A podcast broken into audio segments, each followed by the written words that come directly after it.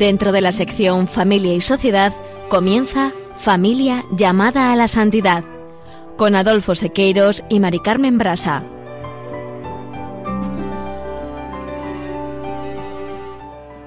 Muy buenas tardes, queridos oyentes de Radio María y familia Radio María. Bienvenidos al programa Familia llamada a la Santidad. Con alegría compartimos en este mes de agosto esta tarde con ustedes y lo hacemos desde el Celanova, preciosa villa de la provincia de Orense. La historia de la Coelia Nova Romana y de toda su comarca está ligada a la familia de San Rosendo y al convento de San Salvador, fundado en el siglo X por el santo, monasterio que les invitamos a todos ustedes a visitarlo.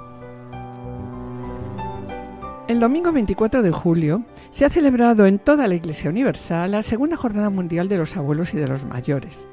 El tema elegido por el Santo Padre para la ocasión es En la vejez seguirán dando frutos, según el Salmo 92. En esta jornada se ha pretendido subrayar que los abuelos y mayores constituyen un valor y un don tanto para la sociedad como para las comunidades eclesiales. Y bien, mis queridos oyentes, a los abuelos y a los mayores vamos a dedicar también hoy el programa. En la sección Familia, Semilla de Santidad, Juana, Julio y Pablo Seque nos acercarán en el programa de hoy a otra figura de la Iglesia de gran trascendencia por su ingente labor de predicación del mensaje evangélico desde los inicios del siglo XIII. Nos referimos está Santo Domingo de Guzmán, fundador de la Orden de los Dominicos y que nació en una familia que supo transmitirle la fe en Cristo como la roca en la que fundar toda su vida. Y fíjense, familia tan extraordinaria que cuenta además del santo, con dos beatos y dos venerables. Fiesta que se celebrará el próximo día 8 de agosto. No os perdáis, mis queridos oyentes, su ejemplo de vida. Y para hablarnos de los mayores, Estará también hoy de nuevo con nosotros nuestra psicóloga de cabecera, especialista en tercera edad, María Vázquez. Escucharemos un audio de dos niñas, Blanca y Guadalupe, que narrarán qué son para ellas los abuelos y escucharemos unas palabras del Papa Francisco. Las pausas informativas estarán acompañadas por las composiciones de nuestro colaborador Javier Siqueiros. Y finalizaremos, como siempre, con una oración. No se lo pierdan, permanezcan en sintonía y permanezcan con nosotros en Radio María.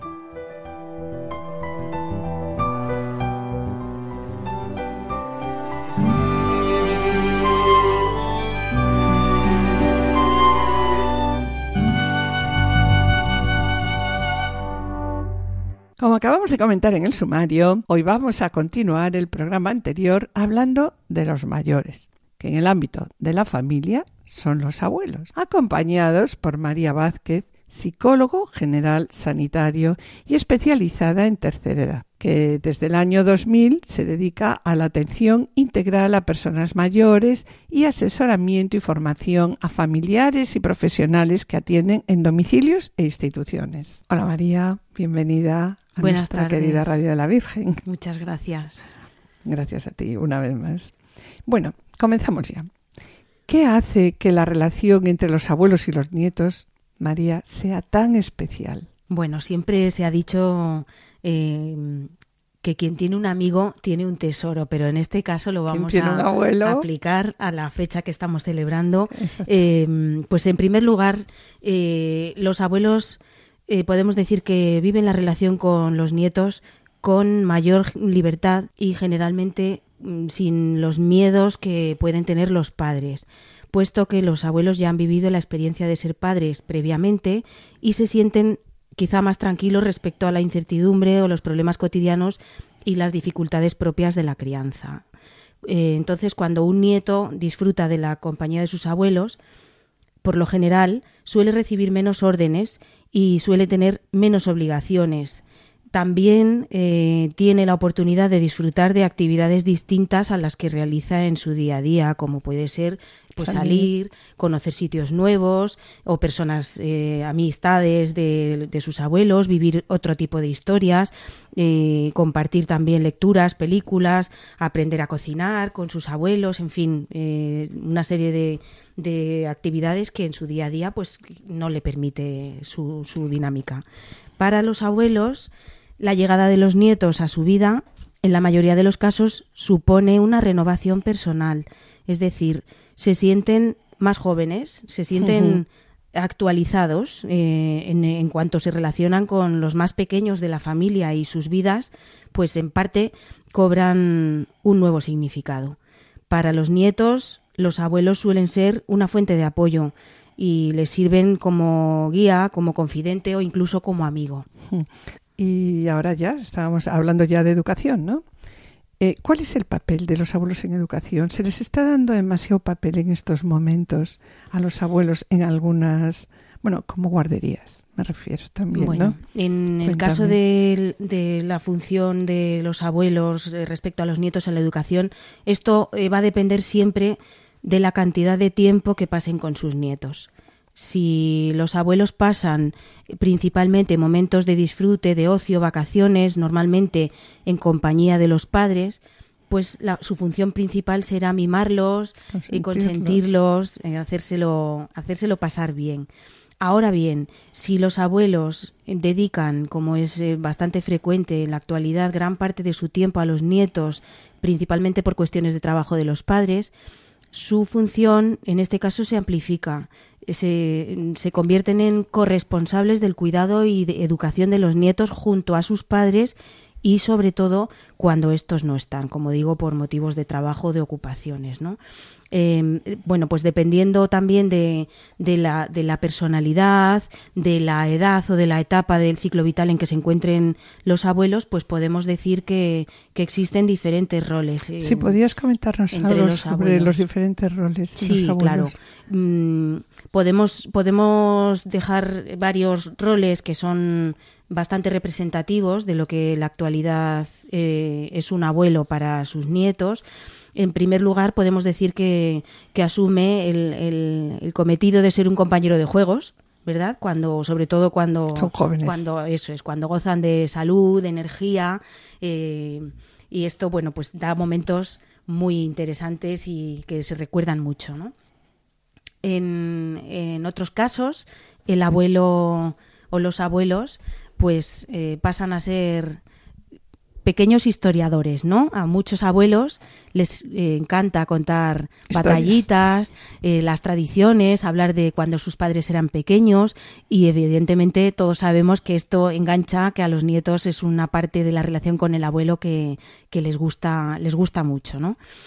También eh, tenemos el, rol de transmisión de valores. Esto es muy importante en estos tiempos. Lo transmitido por los abuelos eh, prácticamente en, la, en el 100% de los casos fortalece los valores transmitidos por los padres también los abuelos ejercen de... La importancia, perdona que te interrumpa también en cuanto a transmisión de valores, la importancia también en la transmisión de la fe que tienen los abuelos. Efectivamente, eso es. Hay muchos, sobre todo pues en los momentos en los que se goza de mucho tiempo con ellos, mm. eh, sí que da mucha oportunidad a la transmisión de, de la fe, eh, la tradición. La oración. La, efectivamente, todos los momentos de oración y pues como digo ahí sí eh, inculca mm, refuerza y fortalece los valores que sus padres eh, han transmitido a, los hijos no también eh, los abuelos pueden hacer de amortiguador, de mediador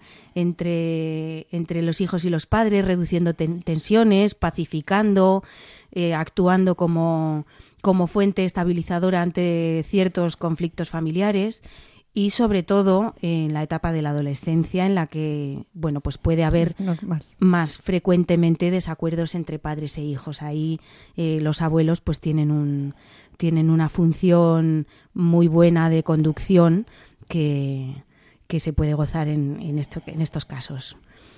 También muy importante la, la parte en la que los abuelos hacen ayudan en los momentos de crisis familiar como puede ser pues en el momento de la enfermedad de algún miembro de la familia o incluso en, las separaciones o pérdidas, ¿no? Evidentemente eh, los abuelos son confidentes, los nietos sienten que sus abuelos les entienden, les cuentan sus preocupaciones, sus ilusiones, sus problemas y sobre todo eh, el amor incondicional de los abuelos que todos recordamos de nuestros abuelos, que, los abuelos ayudan a los nietos siempre a sentirse seguros, a ir confiados y eso eh, solo se consigue con, con el amor incondicional de los abuelos a los nietos. Sobre lo que acabas de comentar, María, eh, me gustaría recordar una grabación, una grabación que hicimos hace unos años a Blanca y Guadalupe, unas niñas que en ese momento tenían 12 años y a las que le preguntamos qué eran para ellas sus abuelos. Y si te parece, María, pasamos a escucharlas.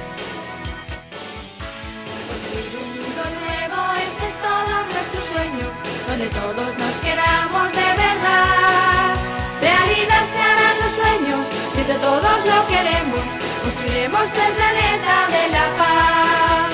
Realidad se harán los sueños, entre todos lo queremos. Construiremos el planeta de la paz.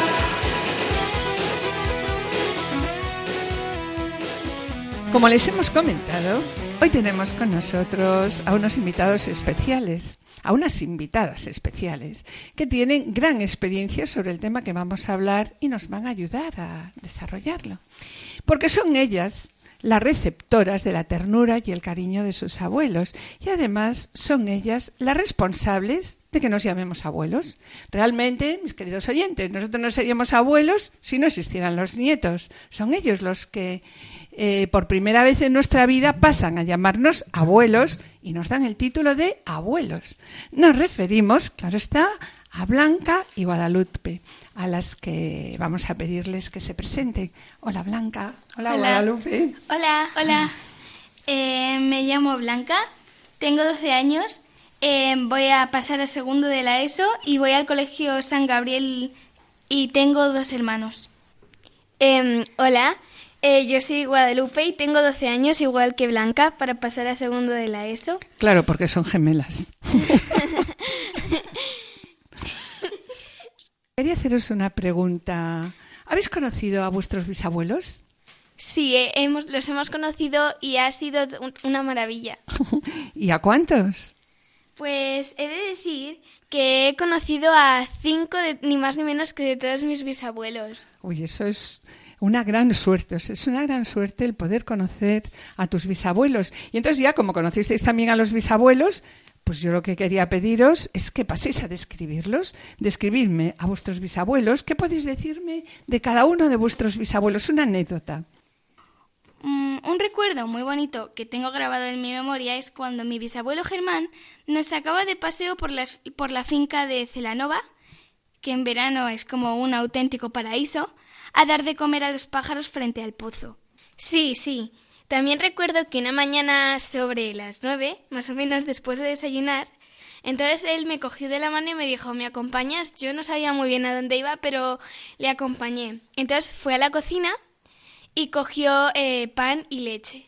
Y fue, en el cuando llegamos al pozo fue derramando la leche sobre él y después incorporó los trozos de pan y fue una maravilla porque al instante, el patio se llenó de pajarillos. Fue un momento digno de recordar.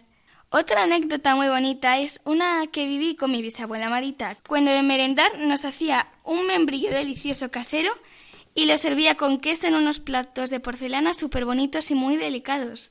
Bueno, también recuerdo cuando mi bisabuela Conchita eh, me cogía en brazos y me daba chocolate, y a decir verdad, el chocolate sabía mejor cuando ella estaba al lado mía.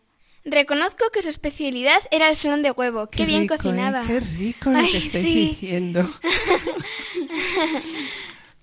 Los bisabuelos se merecen un homenaje. Son las personas más pacientes y encantadoras del mundo.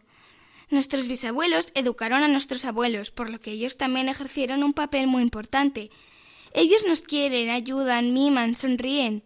Nuestra tarea es cuidarles mucho, ya que tienen muchos años y mucha experiencia y al ser tan mayores necesitan más ayuda. Y nuestra segunda tarea es pasar mucho rato con ellos para que se sientan queridos por sus bisnietos. ¿Qué son para vosotros los abuelos?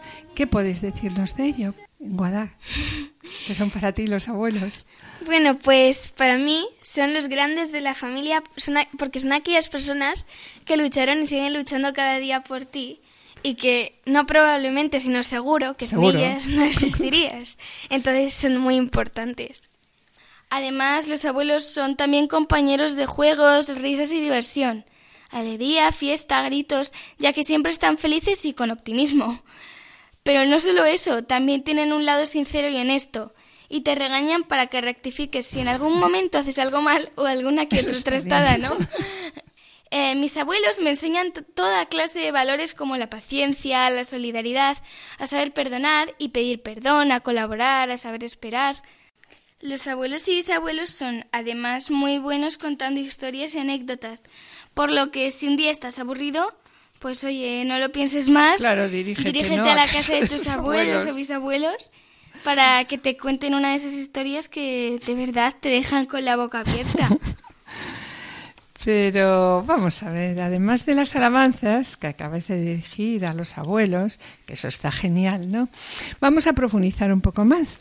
¿Qué os han enseñado los abuelos?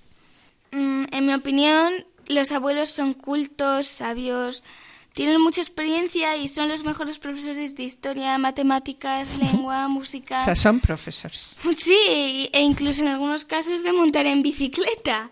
ciclistas. Sí, Qué suerte tienen tus abuelos. en todos los aspectos, desde la amabilidad hasta cocina, historia, biología, geografía. Vamos a ver, vamos a ver. Blanca o Guada. No, que estás muy calladita, Guada. Descríbeme alguna anécdota que recordéis de los abuelos. Cuéntanos así anécdotas. Bueno, pues a mí me gusta cuando nos reunimos en casa de mis abuelos, todos sus primos, a comer y cenar. Y pasamos el rato charlando, hace- hacemos obras de teatro y preparamos cosas. Y, mm, y ese, ese ratito siempre nos lo pasamos muy bien, nos O sea, que hacéis mucho. representaciones, bailáis. De ¿no? todo, Un poquito de, de todo. todo. Blanca, ¿qué quieres decir algo? Además, tenemos la suerte de que si nos caemos o si nos hacemos daño, pues mi abuelo siempre nos cura. Y yo recuerdo con cariño las tardes de verano en Celanova, cuando merendamos, charlamos, cantamos, nos reímos un poco y estamos todos juntos. Además, eh, son sin duda los mejores contadores de historias y las personas que te hacen mantenerte firme y recto pese a tus dificultades y miedos. Y yo quiero añadir que los abuelos son como superhéroes, ¿no? Que nos salvan de los peligros, nos quitan nuestros miedos y piensan en cada uno de sus nietos. También piensa en que ellos, bueno, también tuvieron abuelos y fueron nietos, hijos y padres en algún momento de su vida. Está claro. Obviamente, y que puede que tú en un futuro lo seas, ¿no? ¿No es increíble? Es increíble, sí. Sí, si tus abuelos... Veros a vosotros así Sí. y veros de abuelas. Es que es muy, es que es muy, muy increíble, ¿no? Y además, si tus abuelos se han comportado de manera ejemplar contigo, pues hombre, tú te tendrás que comportar de igual forma para que tus nietos hagan lo mismo y así Contigo, ¿no? sucesivamente. Y así sucesivamente. Y me contabais que... Bueno, y además nosotros conocemos a nuestros terceros, cuartos e inclu- eh, incluso quintos abuelos en ¿Cómo que los conocéis? Bueno, no los conocemos, pero sabemos Porque a quiénes son. quinta abuela de qué siglo es? Bueno, pero les, les sabemos quiénes son gracias a que tenemos fotos y retratos suyos que nos permiten saber eh, más acerca de nuestro pasado, de nuestra familia. Muy bien. Eh, bueno, pues vamos a escuchar una canción compuesta por Pablo Seque a su abuela, en la que habla de recuerdos y sentimientos que ella por su edad y situación haya olvidado, no puede recordar.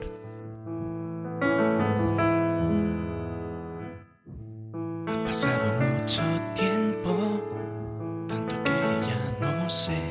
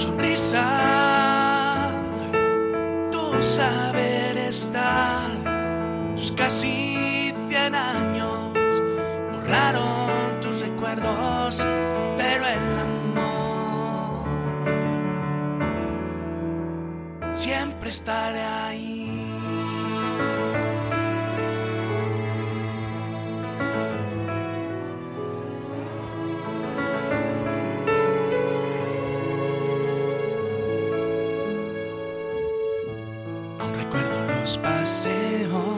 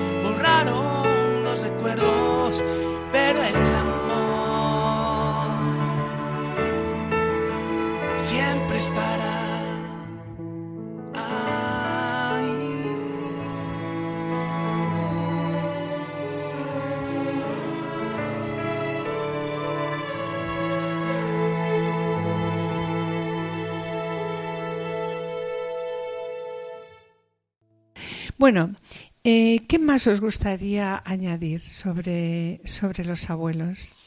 Yo quiero añadir que son aquellas personas que luchan por nosotros y hacen lo que sea, por muy difícil que parezca, fíjate, por nuestra felicidad, y eso es muy bonito. Y que la mayoría, pues en lo general, son tranquilos, amables y siempre están ahí cuando lo necesitamos. Es, es tanto lo bueno como lo malo. Los abuelos y bisabuelos son un cofre que no está lleno de oro, diamantes ni joyas, no, sino que está lleno de algo mucho mejor que es pues el amor. Blanca. Mm, Bueno, en mi opinión, el amor es lo más importante y por muchas posesiones que tengas, si no tienes amor es como si estuvieras absolutamente vacío, ¿no? Eh, bueno, yo quisiera añadir que cada uno de nosotros ha nacido en una familia que le ha aportado muchas cosas buenas y, en fin, la persona que es actualmente. Y bueno, para los cristianos, desde el momento en el que has sido bautizado, perteneces a una gran familia, que es la Iglesia, a la que pertenecen gente de todas las edades que comparten una misma fe y un mismo amor hacia Jesucristo. Eh, bueno, y que gracias al bautismo nos unimos a Jesús para siempre y pasamos a formar parte de esta gran familia. Bueno, y en mi caso, tengo una familia que me quiere y fortalece mi fe en Cristo. Todos mis familiares, sin excepción, son fantásticos porque a todos ellos les debo la vida. Y también la persona que soy actualmente. Eh, por todo ello quisiera pedir a Dios por las familias, en especial por las familias cristianas y también por mi familia. Y quisiera dar gracias a Dios por mis abuelos y bisabuelos, que es de lo que estamos hablando.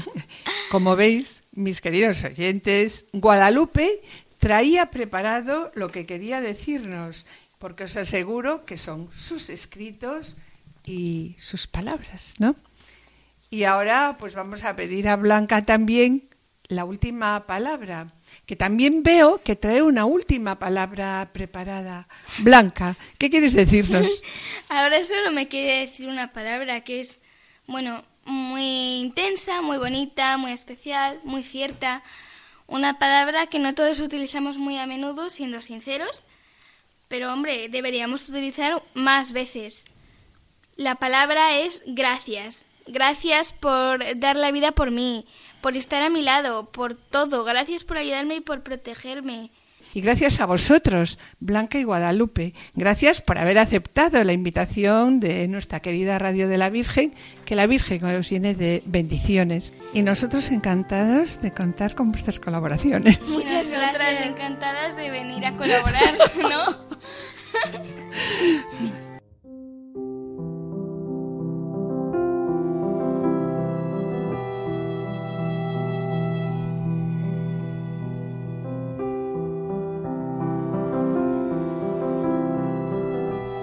Queridos oyentes y familia Radio María, estamos en el programa Familia llamada a la Santidad dirigido por Adolfo Sequeiros y que les habla Mari Carmen Brasa. finalizamos esta primera sección y antes de iniciar la segunda quisiéramos adelantarles que en el colofón continuaremos hablando con María Abad, que es psicóloga clínica especializada en tercera edad. A continuación, en la sección Familia Semilla de Santidad, Juana Julio y Pablo Seque nos, nos acercarán a la familia de Santo Domingo de Guzmán. Familia tan extraordinaria como les hemos comentado, que cuentan además del santo con dos beatos y dos venerables, y fiesta que se celebrará el próximo 8 de agosto. No os perdáis su ejemplo de vida.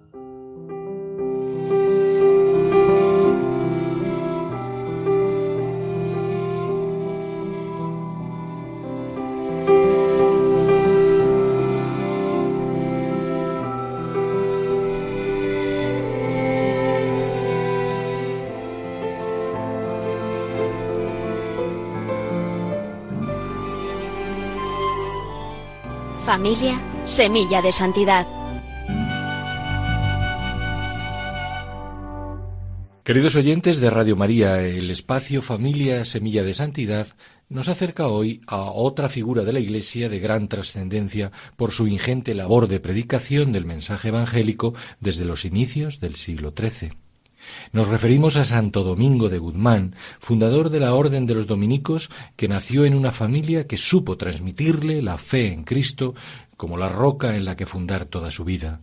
Familia tan extraordinaria que cuenta, además del santo, con dos beatos y dos venerables. Conozcamos, pues, su historia.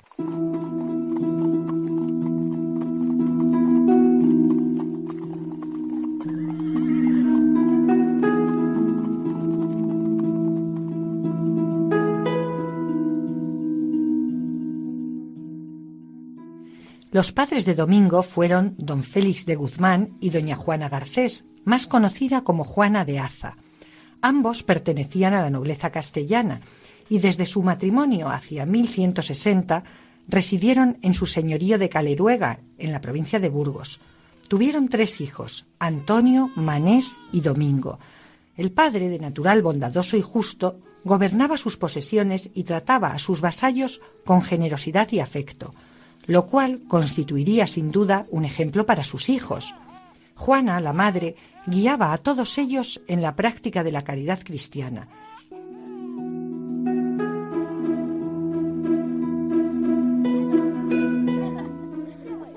En efecto, también era ella quien cuidaba de las enseñanzas religiosas de sus hijos durante sus primeros años.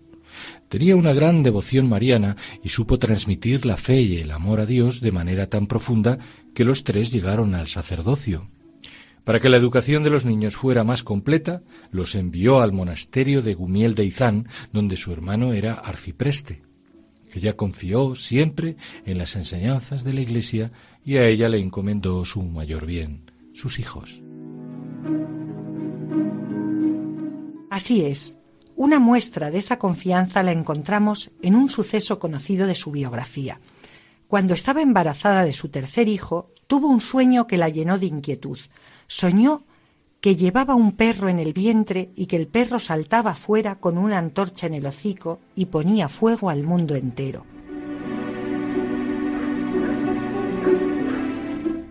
Hizo una peregrinación al cercano monasterio de Silos para encomendarse en oración a Santo Domingo y pedirle que la iluminara sintió que el santo le decía que el niño que iba a nacer dedicaría su obra a cuidar del rebaño del Señor. Juana, confortada, prometió poner al niño el nombre de Domingo. Más tarde, el perro se convertiría en el símbolo de la Orden de Santo Domingo y también dio origen al juego de palabras dominicanes, los perros guardianes del rebaño del Señor.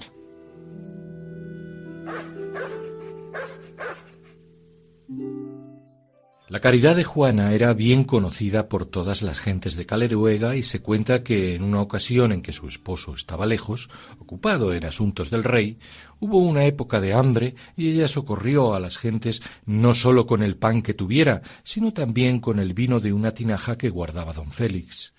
Cuando éste regresó, acompañado de otros caballeros, quiso festejar la vuelta brindando con el vino de su afamada bodega. En ese momento Juana sintió una gran inquietud, pues había dispuesto de un bien al que se le concedía gran importancia. Ella conocía el natural bondadoso de Félix, pero no debemos olvidar que en el siglo XII la mujer, aunque perteneciera a la nobleza, no tenía capacidad para decidir sobre las propiedades ligadas al varón, tales como las bodegas, las armas o las caballerías.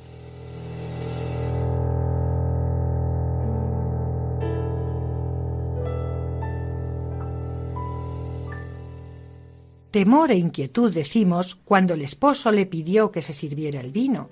Juana bajó a la bodega y se encomendó a Dios para que la librara del trance. En ese momento las tinajas se llenaron del mejor vino. Pronto se difundió el suceso. Juana siguió practicando, aún más si cabe, la caridad.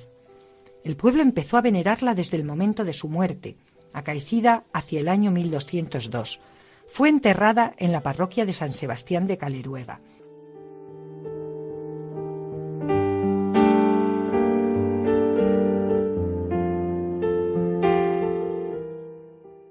Por su parte, don Félix muere a los 60 años de edad con fama de santidad entre los suyos y hoy es considerado como venerable. Es enterrado en Miel de Izán, en el monasterio que tan importante fue en la vida de sus hijos, y sus restos reposaron allí hasta 1864, fecha en que fueron descubiertos y entregados al convento de las Madres Dominicas de Caleruega, donde descansan junto a su hijo mayor, don Antonio de Guzmán.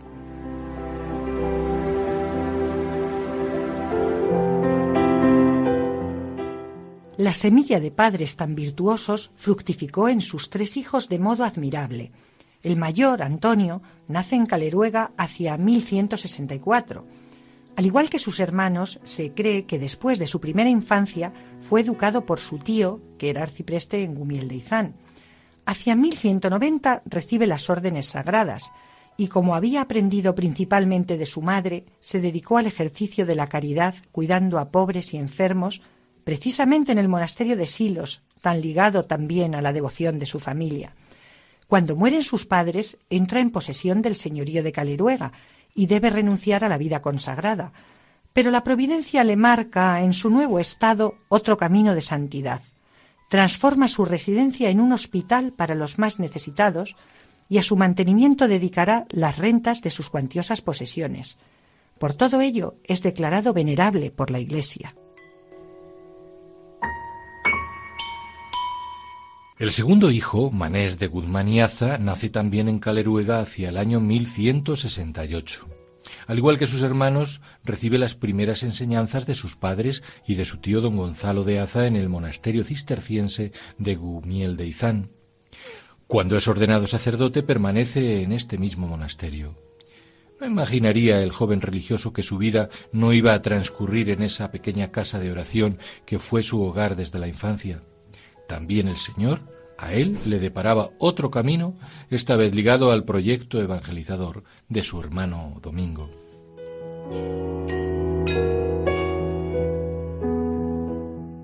Así es, pronto se incorpora a la labor apostólica de Santo Domingo en el sur de Francia y es una pieza fundamental en los inicios de la Orden de Predicadores. Sirva como dato el que el 15 de agosto de 1217 salió con otros compañeros hacia París para fundar el convento de Santiago. Era tenido como religioso ejemplar. Santo Domingo reconocía en su hermano esa capacidad de organización y a la vez la espiritualidad que rodeaba su labor, y ello era especialmente valorado en los nuevos conventos de monjas que estaban surgiendo en su orden.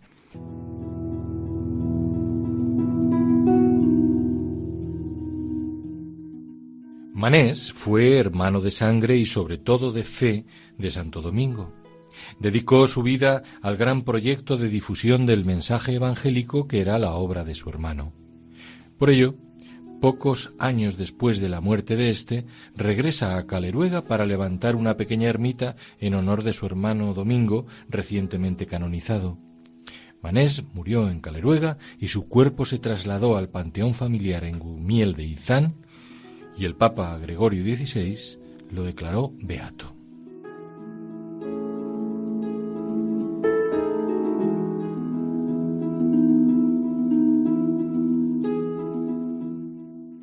En esta familia santa, la figura central es Domingo de Guzmán, cuya biografía y labor evangelizadora son universalmente conocidas. Este espacio pretende destacar, no obstante, las huellas que en su vocación dejaron sus padres y hermanos, especialmente la semilla que él sembró en la vida de caridad de su hermano Antonio y en la predicación de su hermano Manés. Se presenta ante nosotros una de las muestras más evidentes de ejemplo de los padres en la transmisión de la fe. En el caso de Domingo, ya desde el sueño profético de su madre, sus primeros años fueron testigos de la caridad y profunda fe vivida en su casa. También la educación en el convento de Gumiel de Izán, guiado por su tío, en el que se despertó su vocación religiosa.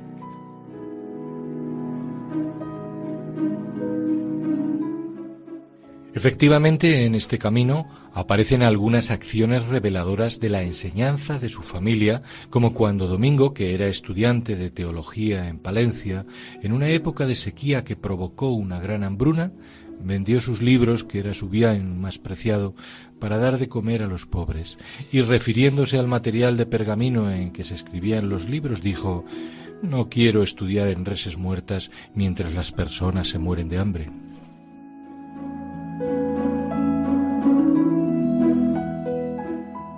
Su extraordinaria inteligencia, así como su profundo conocimiento de la teología y sus dotes para la oratoria, pronto destacaron. El obispo de Palencia le nombró vicario general de la diócesis y en 1205, por encargo del rey Alfonso VIII de Castilla, acompañó al obispo de Osma para concertar en la corte danesa las bodas del príncipe Fernando. Con este motivo tuvo que hacer viajes a Dinamarca, Francia y Roma. En estos viajes conoció las dificultades por las que pasaba la fe, principalmente por la extensión de la herejía albigense, y siente así que su misión está en la predicación.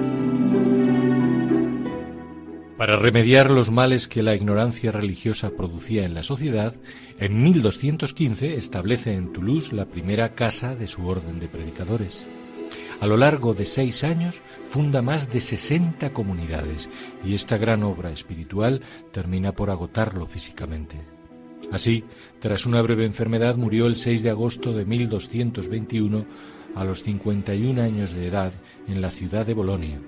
El convento de San Nicolás de las Viñas aún conserva sus restos mortales.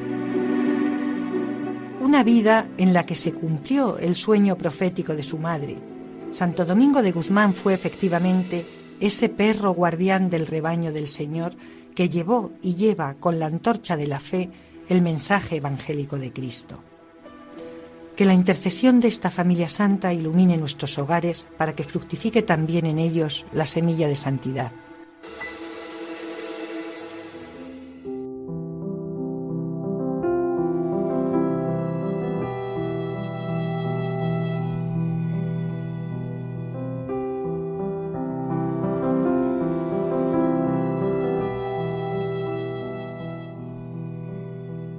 Queridos oyentes y familia Radio María, estamos en el programa Familia llamada a la Santidad dirigido por Adolfo Sequeiros y quien les habla Mari Carmen Brasa. Les recordamos que pueden ponerse en contacto con nosotros a través del correo familia llamada a la santidad o enviando un correo postal a la dirección de Radio María Pasado Lanceros 2, primera planta 28024 Madrid, indicando el nombre del programa, Familia llamada a la Santidad.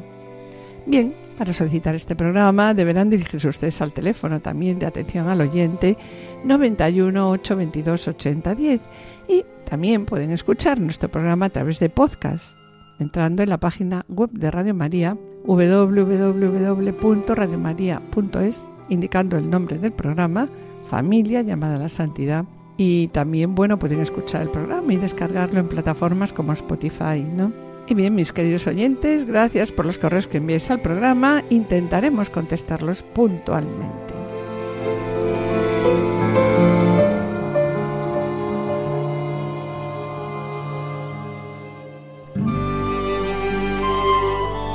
Colofón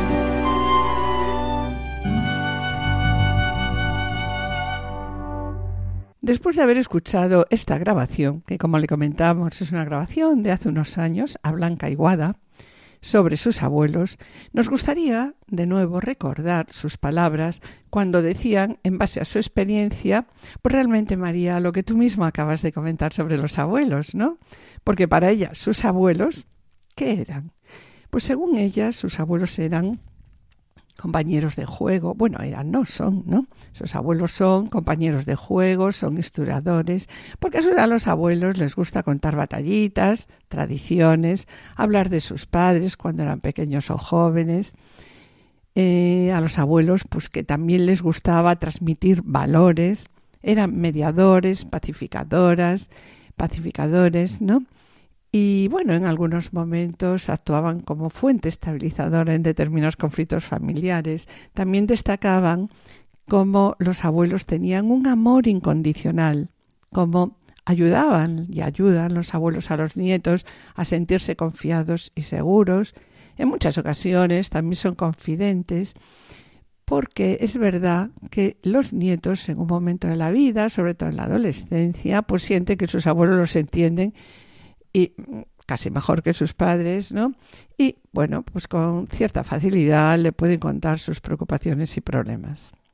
Son siempre, María, tan idílicas las relaciones entre abuelos y nietos como las que, relaciones que hemos presentado en la primera parte del programa.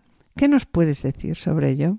También diremos que, aunque la relación entre los abuelos y los nietos eh, podemos decir todos que es maravillosa, pues en ocasiones no es tan idílico y, pueden surgir problemas. Entre pueden padres y abuelos. Pueden surgir conflictos entre padres y abuelos por ciertos temas. El tema de la educación suele, ser. una fuente de malentendido o de conflicto entre padres y abuelos que puede acarrear efectos negativos a nivel relacional. Eh, la transmisión de la fe también. También puede haber eh, enfados entre padres y abuelos por distintos criterios a nivel en los temas educativos, como decíamos en, la, en los temas de la vivencia de la fe, pero eh, mm, sí que pediría que tengamos en cuenta que las generaciones son distintas, aunque pertenezcamos a la misma familia, y los contextos educativos han variado mucho de una generación a otra, y por lo tanto las creencias sobre lo adecuado y lo no adecuado pues también han cambiado con el paso de, los años. Entonces, en este sentido, mm, es, creo que es importante tener claro que eh, la decisión final siempre la tomarán los padres en aspectos importantes para la vida del menor. Aunque eh, siempre es recomendable ser flexibles desde el punto de vista de los padres y dotar a los abuelos de ciertas licencias en temas que, se, puedan negociar. La función de los abuelos eh, siempre será aconsejar, dar su opinión o, como decíamos antes, incluso pues eh, ejercer de mediador, mm, pero siempre respetando los límites establecidos por los padres, ya que no debemos olvidar que ser abuelo eh, no es una segunda oportunidad para, para, ser padres. Ser abuelo entraña otros muchos desafíos, ¿no? Es, decir, que tenemos eh, ciertos límites que los abuelos eh, deben procurar respetar. Como en son, primer lugar, pues no entrometerse eh, demasiado. entre el padre y el hijo, en la relación entre padres e hijos, no anular, por supuesto, la autoridad de los padres de cara al hijo por no confundir a los niños y no confundir mimar, como decíamos antes, con una total permisividad tampoco ser eh, posesivos de nuestros, de nuestros niños o excesivamente demandantes con ellos, puesto que debemos saber también que los niños crecen y paulatinamente irán necesitando cada vez más tiempo para ellos y para sus iguales. Entonces vamos a hablar, si te parece, un poquito sobre estos encuentros intergeneracionales, la importancia. Pues sí, efectivamente. Tanto para unos como para otros. es importante para el anciano y es importante para la persona joven, ¿no? Mm, eso es, toda, toda actividad intergeneracional es, es algo que va en dos direcciones, por lo tanto, eh, redunda en el beneficio para, para todos los que participan. Em, bueno, yo les voy a hablar desde mi experiencia en, en el trabajo con mayores. Eh, y efectivamente, bueno, pues mm, en mi experiencia, en mayores que son atendidos en, en centros, en centros de día, en residencias. Hablamos de personas con altos niveles de dependencia, muchas personas con, deterioro cognitivo avanzado. Eh, bueno, pues he tenido eh, afortunadamente la oportunidad de coordinar muchos encuentros intergeneracionales con usuarios eh, y niños y jóvenes de parroquias y centros educativos. Mm, bueno, pues yo les puedo decir que esto es una una gran experiencia. para todos, una experiencia agradable, divertida y, como decíamos antes, sobre todo muy enriquecedora para unos y otros. También eh, hemos podido comprobar que es un elemento eh, que de, cara al, personal, a los, profesionales sociosanitarios que atienden y se dedican al cuidado de los mayores en centros, pues es un elemento que añade un, un plus a su labor de atención y de cuidado a los mayores. Y es que eh, estas actividades intergeneracionales crean nuevos lazos entre los mayores y los otros grupos generacionales en estos encuentros eh, se hace partícipe tanto a mayores como a los eh, niños jóvenes y familiares de los usuarios también. Por lo tanto, em, todos ayudan a, fomentar el sentimiento de utilidad y autonomía, a la vez que potencian hábitos saludables y el intercambio de conocimientos que nos trae como consecuencia inmediata algo tan importante en la actualidad como es el que sean eliminados los estereotipos asociados a la edad y a la dependencia. Lo que comentabas en algún programa, ¿no? Eso es, cualquier, cualquier encuentro entre personas de diferentes generaciones, sea en centros o sea en, casa, o, en, o en, eso es, en el entorno familiar, em, lo que llamamos acciones intergeneracionales, tienen una serie de repercusiones inmediatas en todos los que participemos eh, entre las que vamos a destacar eh, como más importantes por sus efectos positivos las siguientes. Eh, las actividades intergeneracionales promueven el envejecimiento activo al participar en actividades conjuntas con niños que tienen mucha más vitalidad que uno. Eh, por otro lado, mejoran la autoestima al proporcionarnos un rol de utilidad social a los mayores de cara a las, a las otras generaciones. También potencian la empatía y la socialización en personas mayores en riesgo de soledad no deseada. Propician el intercambio de experiencias y la transmisión de tradiciones, valores, cultura y efectivamente, como bien decíamos antes, la fe.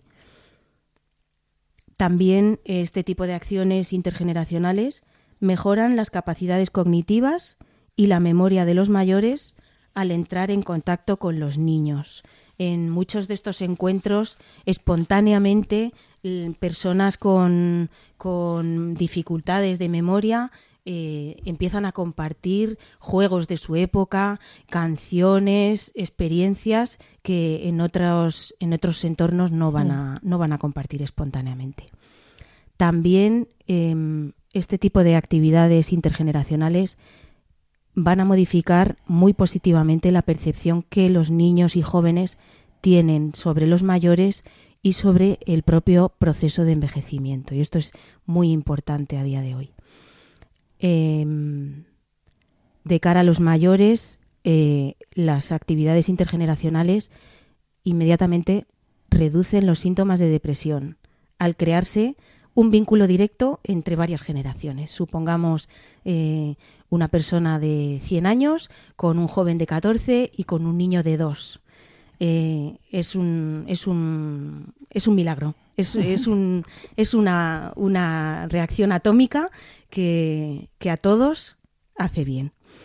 También se refuerzan, en este caso, áreas de trabajo terapéutico, que son, pues como decíamos antes, funciones comunicativas, funciones sensoriales e incluso eh, áreas funcionales. También se aumenta el sentimiento de responsabilidad social entre los jóvenes y los niños. Y se impulsan valores, modelos positivos y actitudes humanistas gracias a la transmisión de experiencias. Muchísimas gracias yo creo que lo que nos has dicho tenemos que meditarlo y sobre todo potenciarlo. Tratar de ocuparse de todas las personas mayores que tenemos alrededor, tratar de acompañarlas y en estos momentos que existe tanta soledad, que la soledad es tan grande, eh, lo que ha pedido el Santo Padre, ¿no? Para el día 24 y en adelante, ¿no? El día de los abuelos, pues que sus, los nietos visiten a sus abuelos, algo tan sencillo como Efectivamente, eso. no hay que La hacer nada alegría que especial. hace- no hay que hacer nada especial, es Eso es, subir es a dar encuentro. un beso al abuelo. Es el encuentro. Tampoco se puede estar mucho tiempo si esa persona mayor no se encuentra muy bien, pero un beso es algo que se agradece muchísimo. Eso es, es el, es el, de verdad, es el, el, el- milagro del encuentro, eh, es suficiente, no hay que preparar Sí, sí. mm, largas caminatas ni ir a lugares especiales, basta con una visita a poder ser anunciada, claro, y, y es, el, es una maravilla. La verdad es que yo la Pues- experiencia de, de las actividades intergeneracionales eh, la repetiría siempre y, y creo que la debemos potenciar y la debemos fomentar. Muchas gracias una vez más, María, y que el Señor y nuestra Madre te bendiga. Muchas gracias por invitarme, gracias. Feliz verano a todos. Y bien, pues escuchemos ahora, mis queridos oyentes, los- lo que nos dice en este audio desarrollado por la Red Mundial de Oración, el Papa.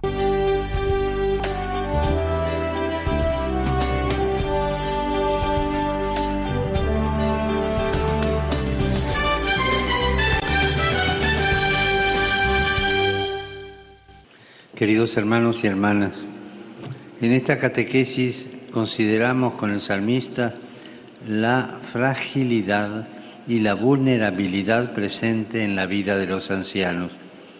Esta realidad, que ya es dura en sí misma, da origen en nuestra civilización a situaciones de abandono, de engaños y de abusos contra las personas mayores. Es paradójico que nuestra sociedad tan avanzada en su presunta eficacia propicia al mismo tiempo estas injusticias cada vez más numerosas, que lejos de ser una excepción, muestran palpablemente la cultura del descarte que se ha apoderado de todos nosotros, de la sociedad. Ante esto el salmista reafirma su confianza en el Señor, que es para él la roca del refugio pues de hecho cuando nuestras fuerzas se terminan, el Señor nos colma de seguridad y de fortaleza.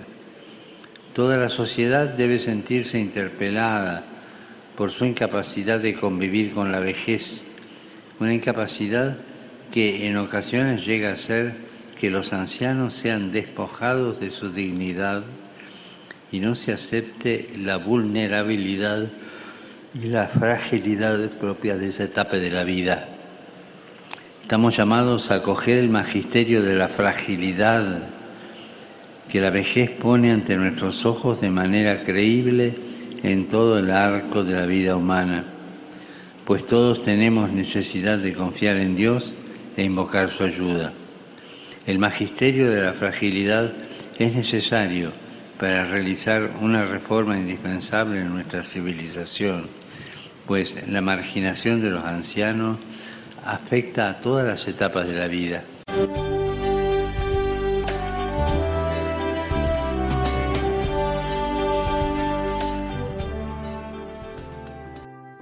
Te doy gracias, Señor. Te doy gracias por la bendición de una larga vida, porque a los que se refugian en ti les concedes dar fruto.